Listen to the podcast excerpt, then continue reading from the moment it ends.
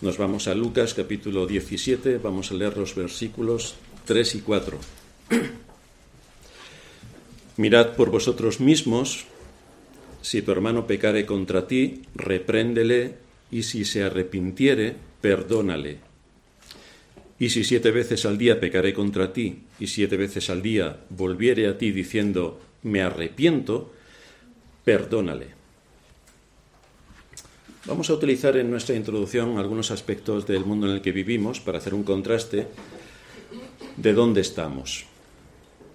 Lamentablemente, vivimos en una época que se caracteriza por aceptar el adoctrinamiento social que invade violentamente la Iglesia. Comenzamos por el Día del Señor, el cuarto mandamiento, que es el más violado por la cristiandad porque desconoce por completo los diez mandamientos. A esto le añadimos que como es una fiesta solemne, se supone que debemos ir vestidos para una fiesta solemne, pero no es así en la mayor parte de la cristiandad.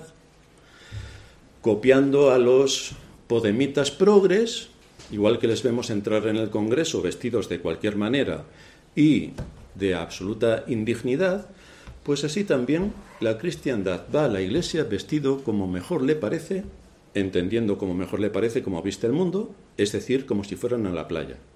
Pues así es como vamos más o menos a la iglesia. Pero la ideología de género también ha empezado en los púlpitos antes que en la sociedad, cuando se le dio autoridad a la mujer para gobernar la iglesia. La argumentación que dan las mujeres que son pastoras es que desde que ellas están de pastoras hay mucho más convertidos.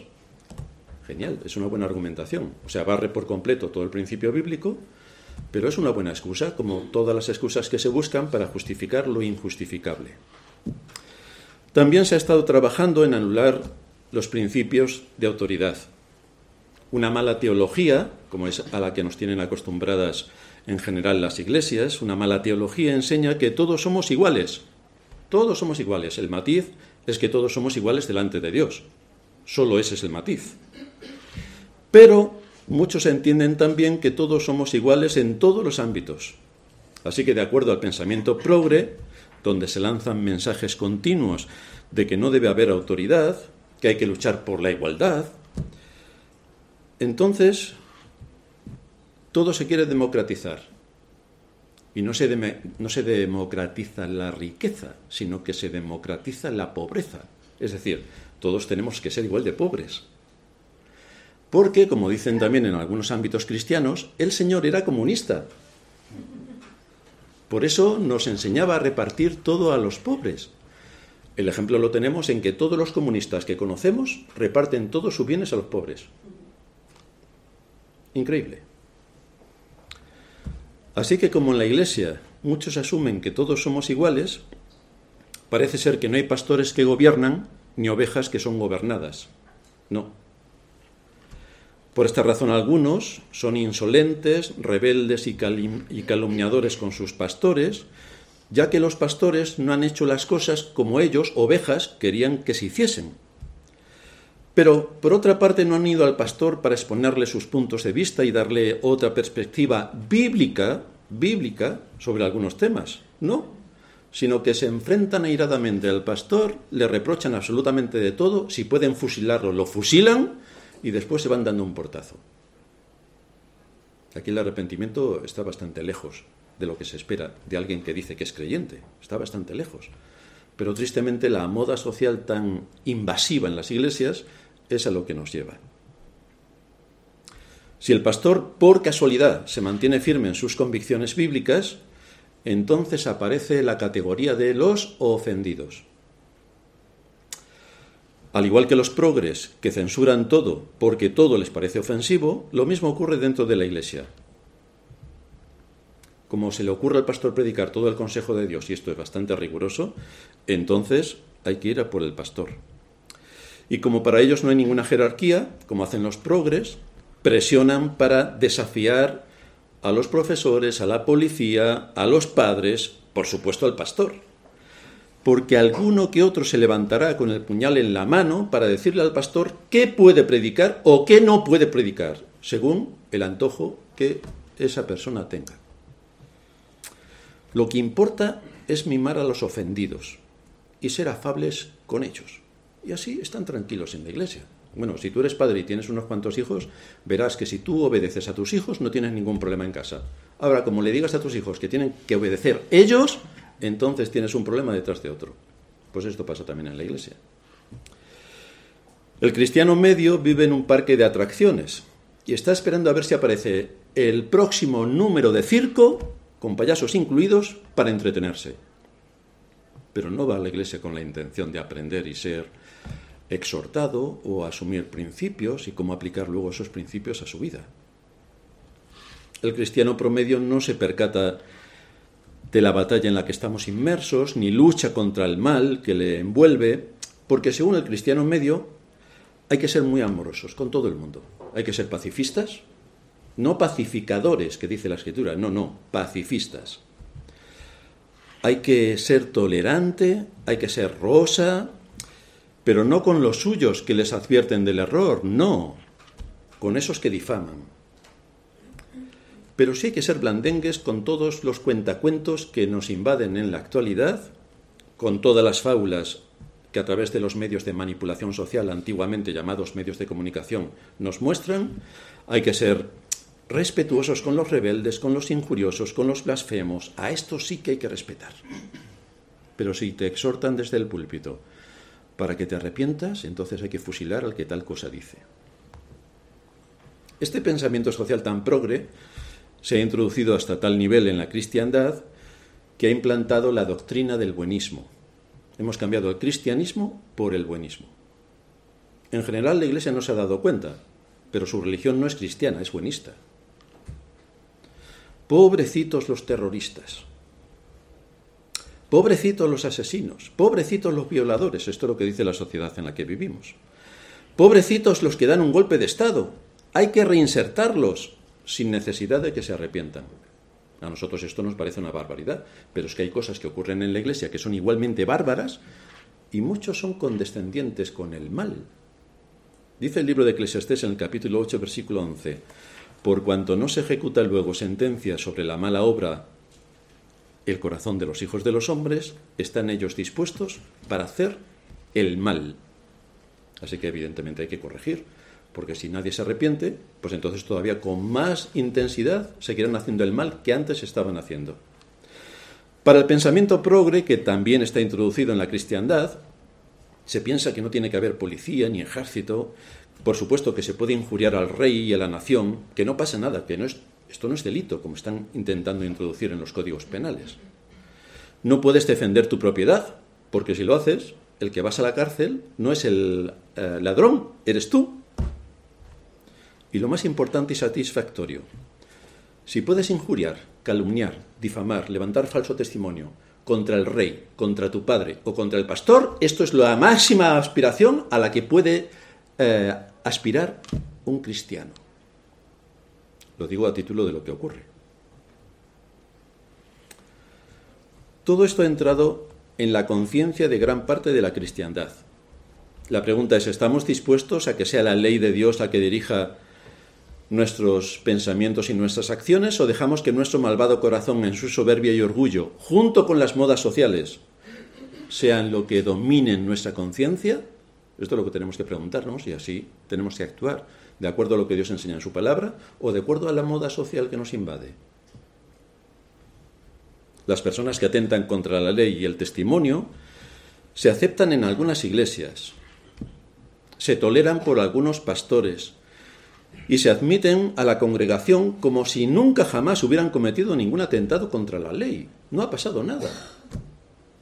Si esto tuviera el propósito de que estén sentados y callados, esperando que entiendan bien las escrituras y vayan luego a pedir perdón, si esto es lo que se espera para enviar a estas personas a restituir el agravio, eso es lo que está dentro de la ley y del testimonio. Pero si se acepta como bueno el que alguien salga en desorden, con disciplina, con cargos importantes en su contra, y algunas iglesias o algunos pastores les admitan como si no hubiera pasado absolutamente nada, y además les alienten y les protejan, Esto supone atentar contra toda la enseñanza de la palabra y constituye un cargo que se llama prevaricación, es decir, hacer el mal contra la ley a sabiendas. Así que tenemos que ser conscientes de lo que supone cuando alguien peca, cuál es el proceso del arrepentimiento, cómo tiene que restituir el agravio y cómo se obtiene el perdón. Pero no nos podemos saltar todo porque somos muy buenos. Tenemos que seguir el curso de la escritura, no el curso de la moda social que nos impone o nuestro buenista corazón que a lo mejor por temas sentimentales quiere otra cosa.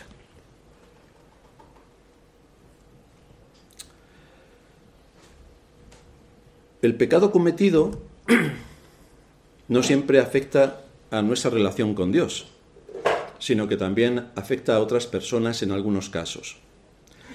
Ya dijimos la semana pasada que siempre que pecamos contra los hombres, lo hacemos contra Dios, pero no siempre que pecamos contra Dios, lo hacemos contra los hombres.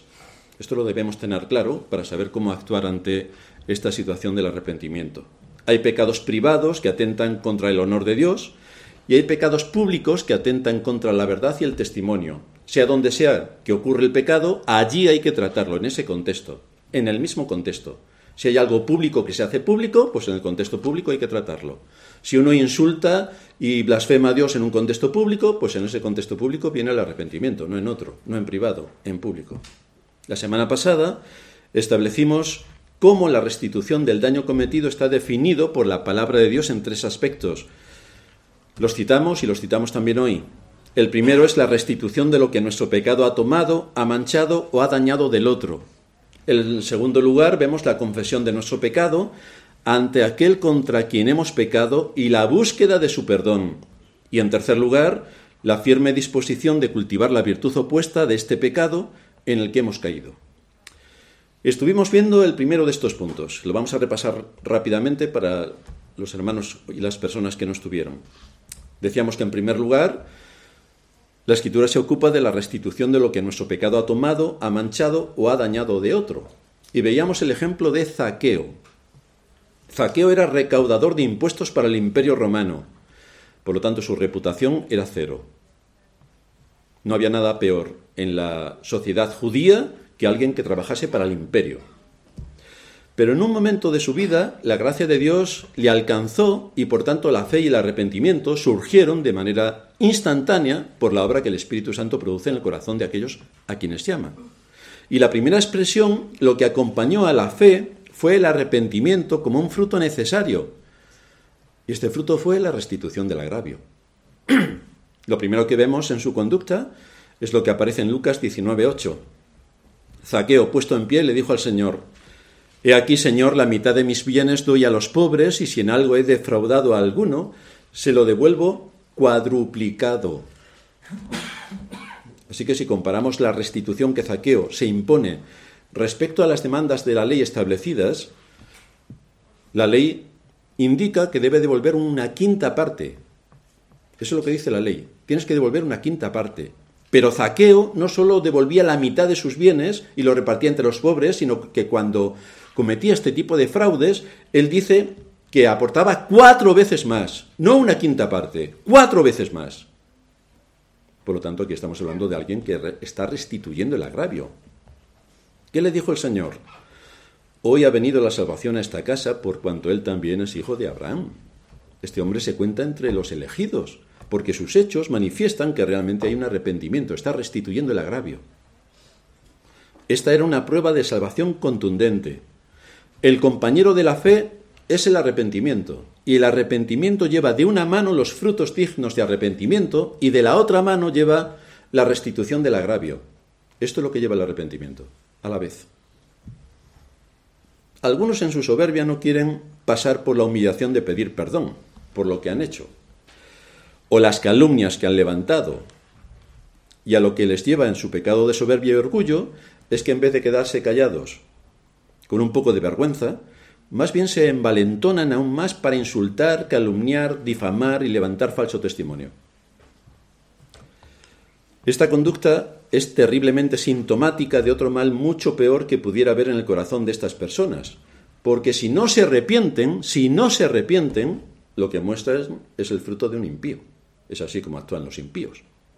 Si no se arrepienten, ese es el fruto de un impío. Pero cuando la persona se humilla, confiesa su pecado y muestra su dolor, entonces se evidencia que es esa clase de salvación la que Cristo trae. Esa es la salvación. Ahí se evidencia por sus frutos. Vimos también el caso de Filemón, que era un hombre bien situado económicamente, tenía esclavos. Onésimo era uno de sus esclavos, pero hurtaba a su dueño. Por esta razón huyó. Huyó a Roma donde conoció al Señor a través de Pablo. Y es Pablo quien lo devuelve a Filemón, pero no le dice, mira Filemón, olvida lo que te hizo Onésimo, perdona todo lo que te quitó, porque ahora es un hermano en la fe. Onésimo es un hermano en la fe. Así que Filemón le tienes que perdonar. Tú además tienes recursos de sobra, pero él no. Así que no le hagas pasar este mal rato de pedirte perdón y restituir el agravio. No, no. Sin que te pida perdón, lo perdonas. Sin que restituya el agravio, lo perdonas. Pues no es así como actuó Pablo. Pablo le pide a Filemón que si Onésimo no le paga la deuda, es el mismo Pablo quien se la va a pagar. Y este es el texto que aparece en Filemón 1.18. Si en algo te dañó o te debe, ponlo a mi cuenta. Pero la restitución tiene que hacerse. Esto para la cristiandad también es entrar en el mundo desconocido. Pero esto es una enseñanza de la escritura bastante básica. Ahora llegamos a nuestro segundo punto, la confesión de nuestro pecado a esa persona y la búsqueda de su perdón, porque a lo mejor hay que arrepentirse si atentamos contra otra persona, contra nuestro semejante, especialmente si es un hermano en Cristo. Mateo 18:15 dice, por tanto, si tu hermano peca contra ti, ve y repréndele estando tú y él solos. Si te oyere, has ganado a tu hermano. Aquí destaca el hecho de que no es el que te ha ofendido el que toma la iniciativa, porque a lo mejor el que te ha ofendido ni sabe que te ha ofendido. Lo que está matizando el texto es que tú debes exhortar a tu hermano y debes reprenderle si ha hecho algo contra ti. Tampoco vayamos de llaneros solitarios y juzgadores máximos de si hace cualquier cosa en otros ámbitos, nosotros vamos a juzgar cualquier cosa y vamos a reprenderle por cualquier cosa, a no ser que sea, a no ser, que sea algo bastante gordo. Pero aquí el texto va definido si hace algo contra ti, contra ti, si tu hermano peca contra ti, ve y repréndele. Así que somos nosotros quienes tenemos que ir a reprenderle a ese hermano que nos ha ofendido. Esto de ganar al hermano no es hacer que él vaya a confesarlo delante de Dios y decirle, querido hermano, como has pecado contra mí, has hecho tales cosas, ve a Dios para que te perdone. No, tiene que confesar su pecado dentro del contexto donde lo ha cometido primeramente delante de aquel contra quien ha pecado, para que pueda obtener el perdón, para que pueda restaurar la comunión, y es así después como puede restaurar la comunión con Dios. Pero no a expensas de la persona quien ha ofendido, no a expensas del ofensor. Perdón, no a expensas del ofendido. Pero si no se restaura la comunión con el hermano, es imposible estar en buena sintonía con Dios. Es imposible. Por mucho que alguien se quiera convencer de que no pasa nada, eso es completamente inútil, es engañarse a uno mismo. No puedes organizar un altercado en la iglesia, profanar el día del Señor, insultar, difamar, calumniar, y te vas tan tranquilo a que se te acoja en otra iglesia, participar de la mesa del Señor el próximo domingo, como si no hubiera pasado absolutamente nada. Esto es violentar todos los principios de la Escritura. Esto demuestra que no hay temor de Dios. Y demuestra que la otra iglesia que acoge a tal persona en desorden es una prevaricadora, porque atenta, atenta contra la ley a sabiendas, ya que le interesa más cuántos vamos a ser que someterse a lo que Dios enseña en su palabra. Le interesa más el número que la verdad. Pero para los que somos cristianos verdaderos encontramos una buena exhortación aquí. Lucas 17:3, mirad por vosotros mismos. Si tu hermano pecare contra ti, repréndele y si se arrepiente, perdónale. Ha habido una ofensa y debe ser reprendida. El propósito es buscar el arrepentimiento, es decir, que se restaure el daño cometido y que el honor de Dios y el testimonio no se vean afectados. Esto es lo que se pretende, siempre con el arrepentimiento. Para esto, ¿qué nos dice el Señor? nos dice repréndele y si no se arrepiente porque su soberbia le domina no importa, perdónale. ¿Es eso lo que dice el texto? Pero no es eso lo que dice el texto. Repréndele y si se arrepiente, le perdonas. Y si no se arrepiente, pues no le perdonas, porque no hay arrepentimiento. El perdonar sin arrepentirse es el buenismo que tanto daño está haciendo a las iglesias, que tanto daño hace al Evangelio y que tanto daño hace a las almas, porque no corrigen. No pasa nada, porque delincan.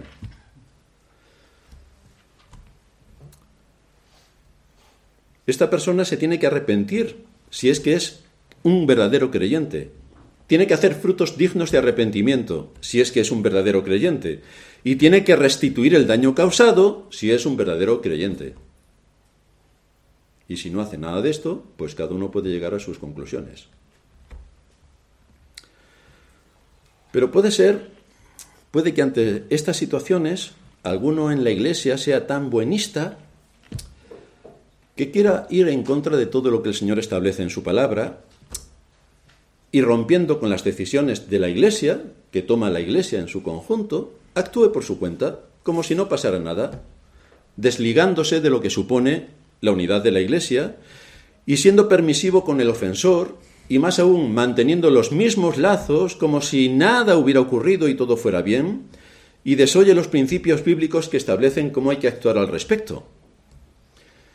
En este caso, si hay alguna persona así, debería replantearse dejar de congregarse en una iglesia que ha recibido un ataque a su paz y a su unidad, donde ha habido rebelión y desobediencia por parte de otras personas.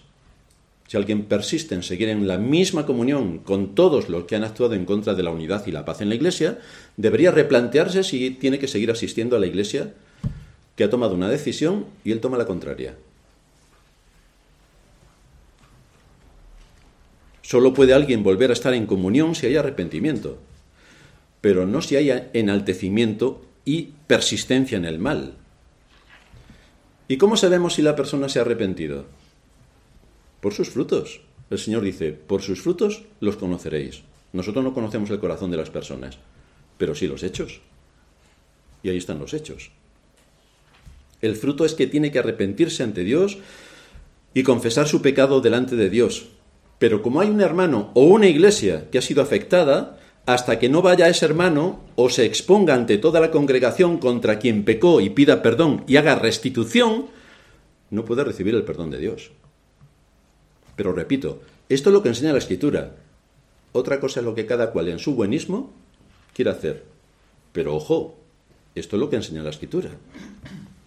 La Escritura nos muestra que si nuestro pecado no es solo contra Dios, sino contra el hombre, nuestro arrepentimiento no será completo hasta que no vayamos ante ese hombre a confesar el mal que le hicimos, de manera que tenemos que buscar su perdón y restituir el agravio. Este perdón del hombre no nos limpia de nuestra culpa, sino el perdón de Dios. Pero el perdón de Dios no será completo hasta que no busquemos el perdón de aquella persona contra quien hemos atentado. Esto es lo que nos confirma el versículo 4 de nuestro texto. El que pecó contra su hermano dice, me arrepiento dice me arrepiento. Y luego hay acciones. Y si persiste, nos dice el versículo, si siete veces al día pecaré contra ti y siete veces al día volviera a ti diciendo, me arrepiento, perdónale. El asunto es que entre la cristiandad decir me arrepiento, esto es como buscar una aguja en un pajar.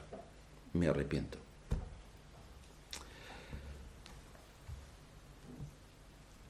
¿Es esta la práctica del arrepentimiento en las relaciones familiares, con nuestros esposos, con nuestros padres o con la iglesia? Todos somos hijos o padres o hermanos, estamos casados. Buscamos también el arrepentimiento cuando en nuestro entorno más directo hay algo que hemos hecho indebidamente. ¿Qué tenemos en el mundo en el que vivimos? ¿Cuál es la experiencia del mundo en el que vivimos si observamos un poco, un poco solo? Pues vemos que a lo malo le dicen bueno y a lo bueno malo, está todo al revés. Pero lo que no podemos nosotros es asumir la perspectiva que tiene el mundo de todo lo que nos rodea. Lo que vemos en el mundo es que hay un nivel de victimismo social extraordinario donde se presenta al verdugo como la víctima y a la víctima como el verdugo. Vaya, vemos que quien da un golpe de Estado, y esto lo vemos en nuestro país, quien da un golpe de Estado se le presenta como la víctima de un Estado represor. y a quienes reclaman que se cumpla la justicia constitucionalmente, resulta que son los que han dado el golpe de Estado. Vaya, vaya. ¿Y qué pasa en el contexto de la Iglesia? Pues literalmente lo mismo.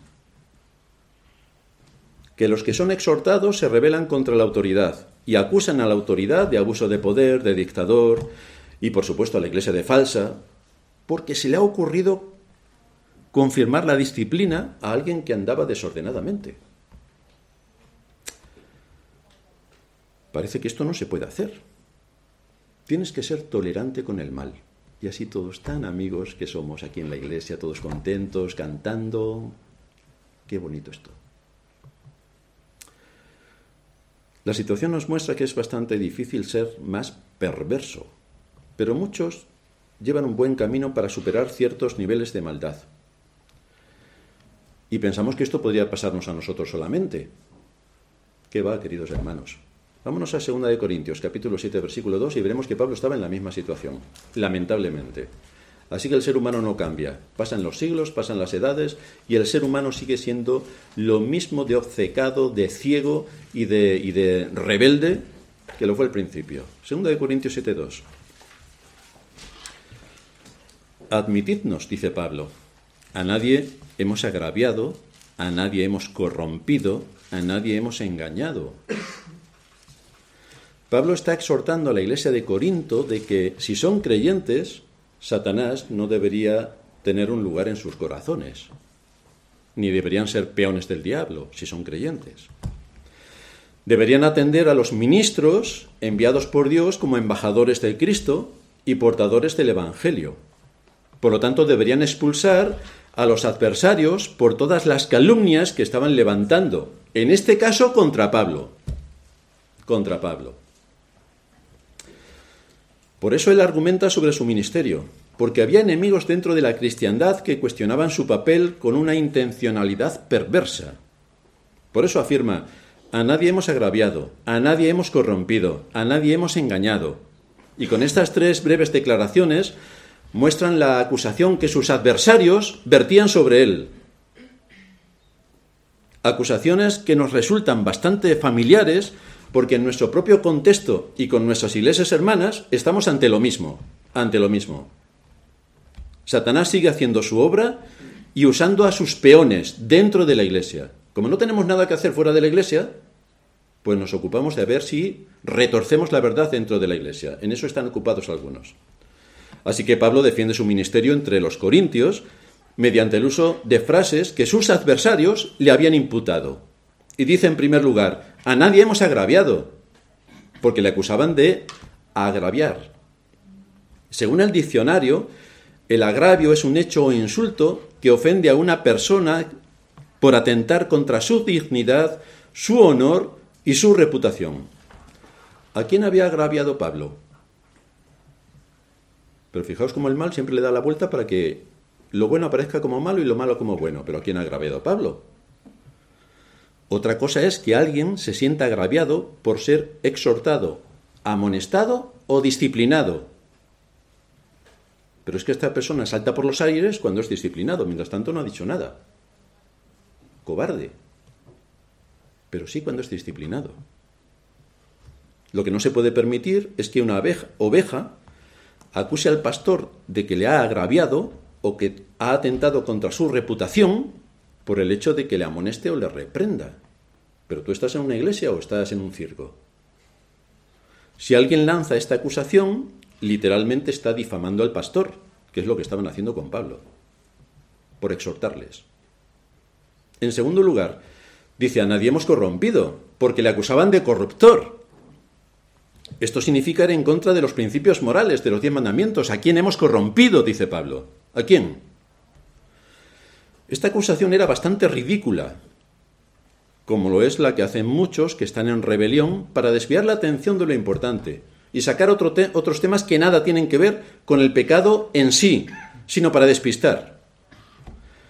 Pablo había cumplido su papel para la edificación de los creyentes en Corinto, así que esta es otra acusación injuriosa contra un ministro. que es un corrupto. La tercera, le acusaban de engañar. Y Pablo dice, a nadie hemos engañado. ¿De qué manera estaba engañando Pablo a los corintios? ¿De qué manera les engañaba? ¿Estaba abusando de ellos? ¿Cómo abusaba? ¿Había obtenido algo de forma ilícita o injusta aprovechándose de estos hermanos? ¿Dónde estaban las pruebas? ¿Los estaba explotando para obtener de ellos lo que no querían darle? ¿Dónde estaban los testimonios? ¿Se estaba quedando con sus recursos? ¿Les estaba engañando para quitarles dinero? ¿Dónde estaba? Así que fijaos, han pasado dos mil años y dentro de las iglesias estamos exactamente igual. Estas eran las acusaciones y todas eran falsas. Lo triste es que el corazón del ser humano sigue igual a pesar de lo que enseña la palabra y a pesar de los múltiples ejemplos que tenemos en ella.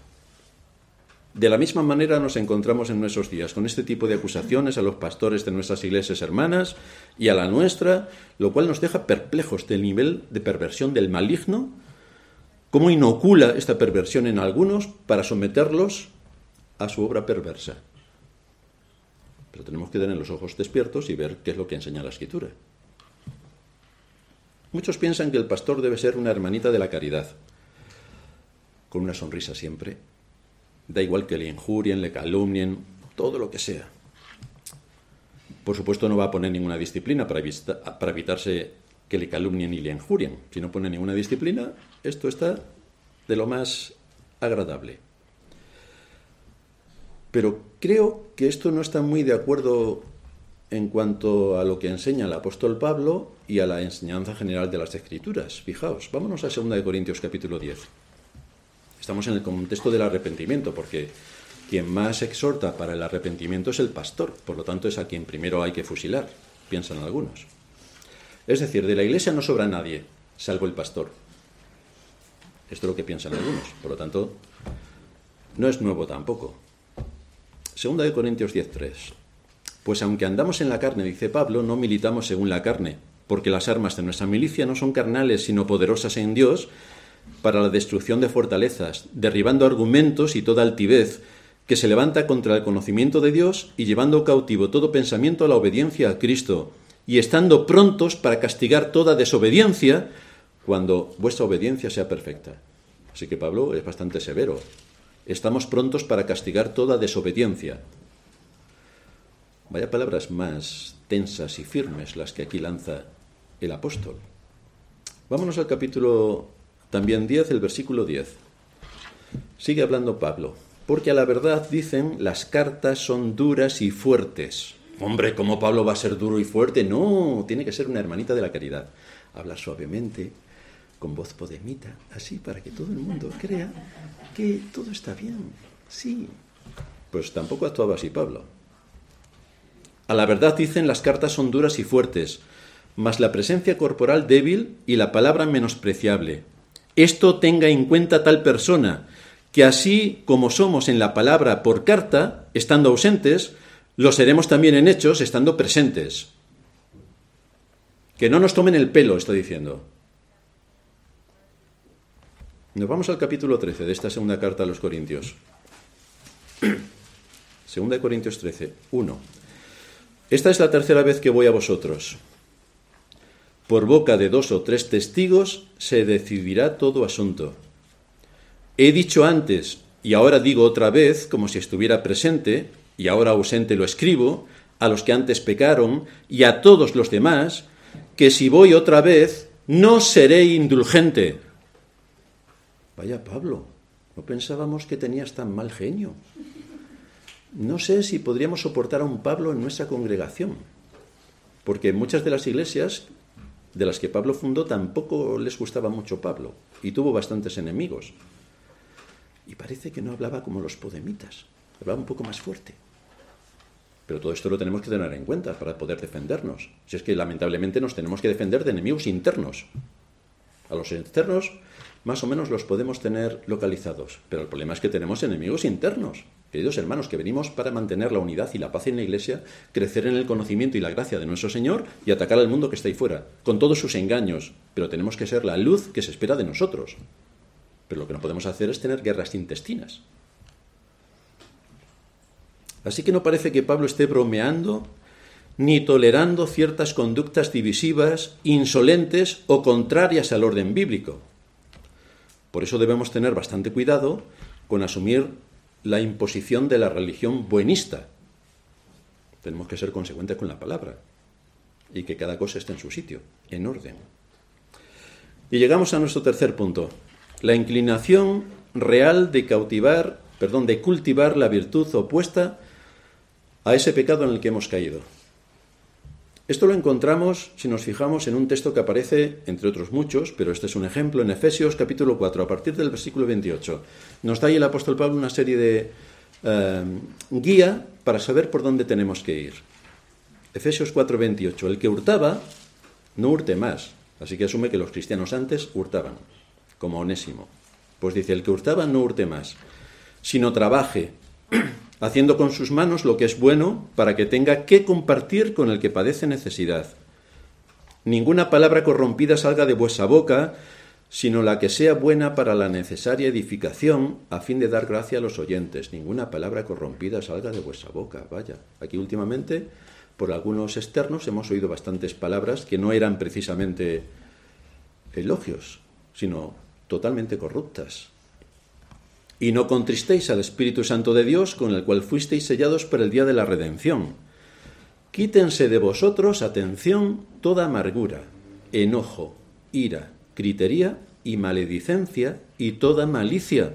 Antes sed benignos unos con otros, misericordiosos, perdonándoos unos a otros, como Dios también os perdonó a vosotros en Cristo. Así que al que hurtaba le dice no solamente que no hurte más, sino que trabaje y de los beneficios que obtenga lo comparta. Esto está diciendo. Si antes vivía para tomar lo de los demás, ahora tiene que vivir para compartir con los demás. Y luego especifica una lista de conductas completamente contrarias a lo que se espera de un creyente. No esperamos de un creyente que sea una persona amargada, con enojo, con ira, con gritería, con maledicencia y con todo malicia. Eso no lo esperamos de un creyente.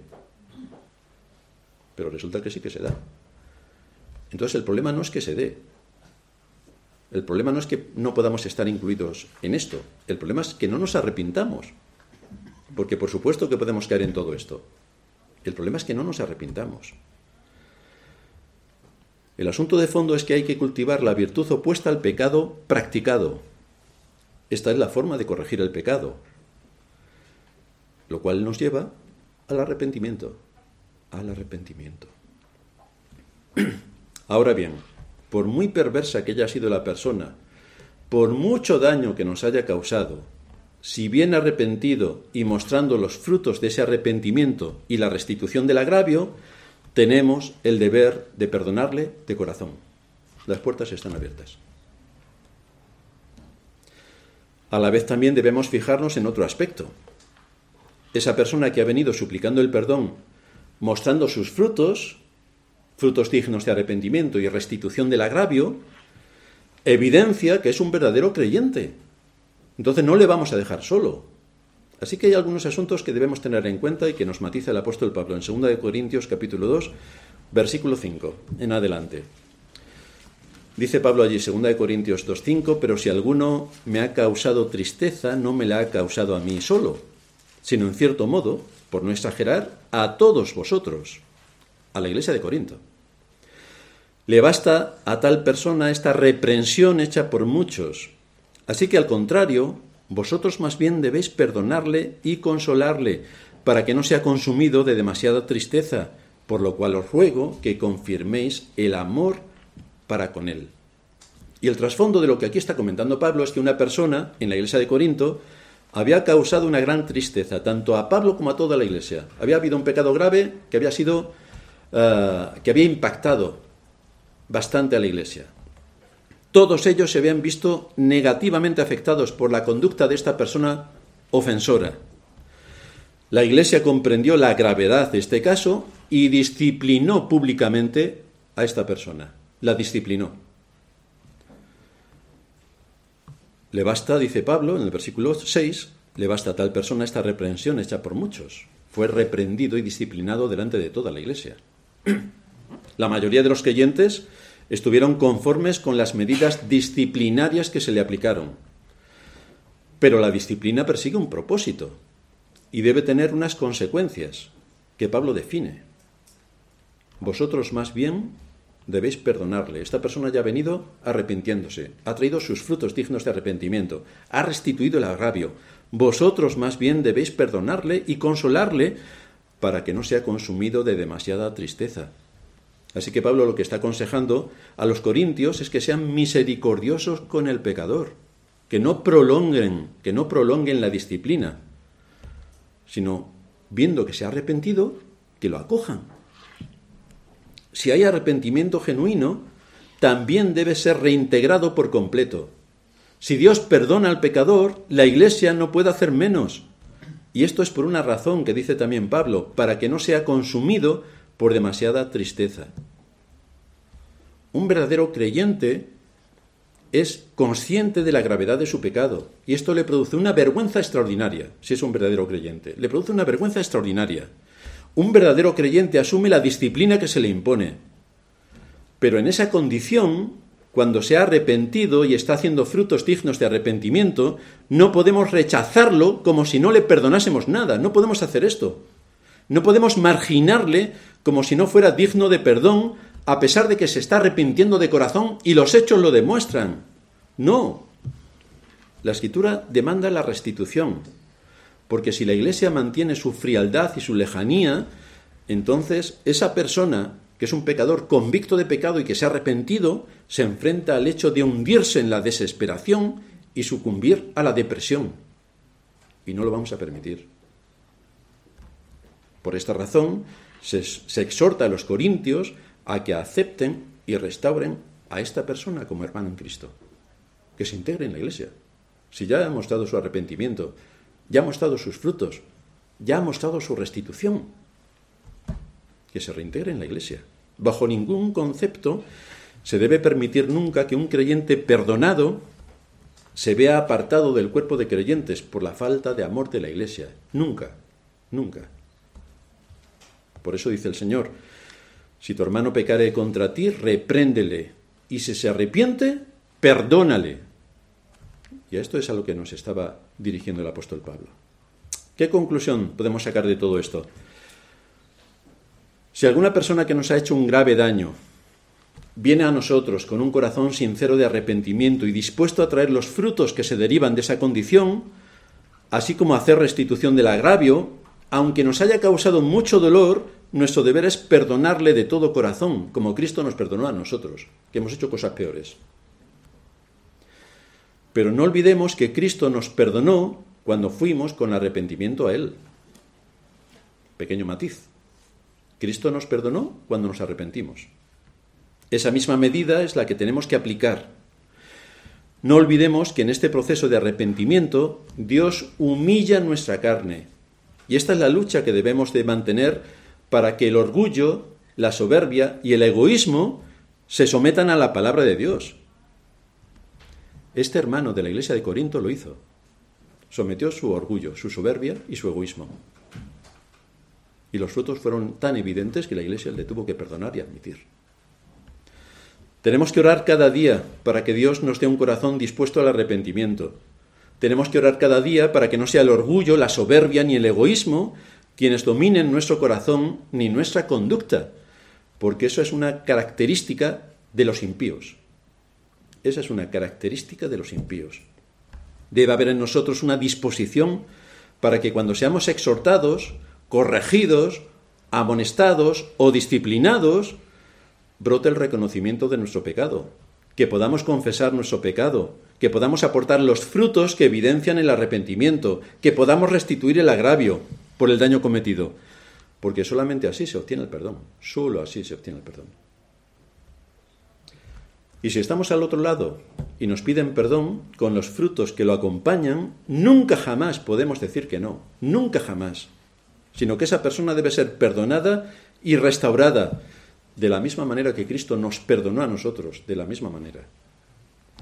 Cristo murió para perdonar nuestros pecados, pero murió por aquellos pecados por los que el Espíritu Santo nos convence a través de la predicación de su palabra y de la lectura de ella. El Espíritu Santo hace una obra de convicción de pecado. Pero si no hay arrepentimiento, no hay perdón. Y sin perdón no hay salvación. Esta es la doctrina que nos debería hacer temblar, para que nadie se engañe por las artimañas del maligno y crea estar sirviendo a un reino cuando resulta que está sirviendo a otro reino. Y aquí el matiz está en, ¿hay frutos dignos de arrepentimiento? ¿Hay restitución del agravio? Ah, no hay nada de esto. Pues no tenemos mucho más que decir. Si por sus frutos los conoceréis, ya sabemos lo que viene después. No queremos escuchar cuando el Señor nos llame, apartaos de mí, hacedores de maldad. No queremos escuchar esto. Pero para no escuchar esto, tenemos que escuchar antes otras cosas, como son las que nos enseña la doctrina del arrepentimiento, a fin de que nos aseguremos con certeza de nuestra salvación, la que Cristo ganó en nosotros, para nosotros en la cruz y por la obra que el Espíritu Santo hace dándonos el arrepentimiento. Terminamos en oración. Padre nuestro que estás en los cielos, te damos gracias por haber sido expuestos a esta doctrina durante todas estas semanas que vienen a conformar uno de los pilares de la fe y que constituye el resultado de la fe que tú nos has dado como un don especial por el cual podemos acceder a tu trono de gracia y ser llamados herederos del reino de los cielos. Gracias por mostrarnos también los frutos precisos que se esperan de la verdadera fe. Como no tenemos que buscar nuestro propio bien, ni nuestro propio provecho, ni alimentar nuestro orgullo, ni nuestra soberbia, sino que todo esto son cosas del el hombre natural, de un impío, que muestran sencillamente dónde está su corazón. Te suplicamos, por tanto, que nos des un corazón lleno de arrepentimiento, que busquemos restituir el agravio que tengamos una disposición para mostrar estos frutos dignos de arrepentimiento. Y también para los que nos han ofendido, que podamos también abrir nuestros brazos y nuestra iglesia para todos aquellos que con arrepentimiento y con los frutos que de ellos se espera puedan volver pidiendo el perdón. Ayúdanos en todo esto para dirigirnos de acuerdo a lo que tú enseñas en tu palabra y no de acuerdo al espíritu buenista de nuestra época. Te lo suplicamos en el nombre de Cristo, nuestro Salvador. Amén.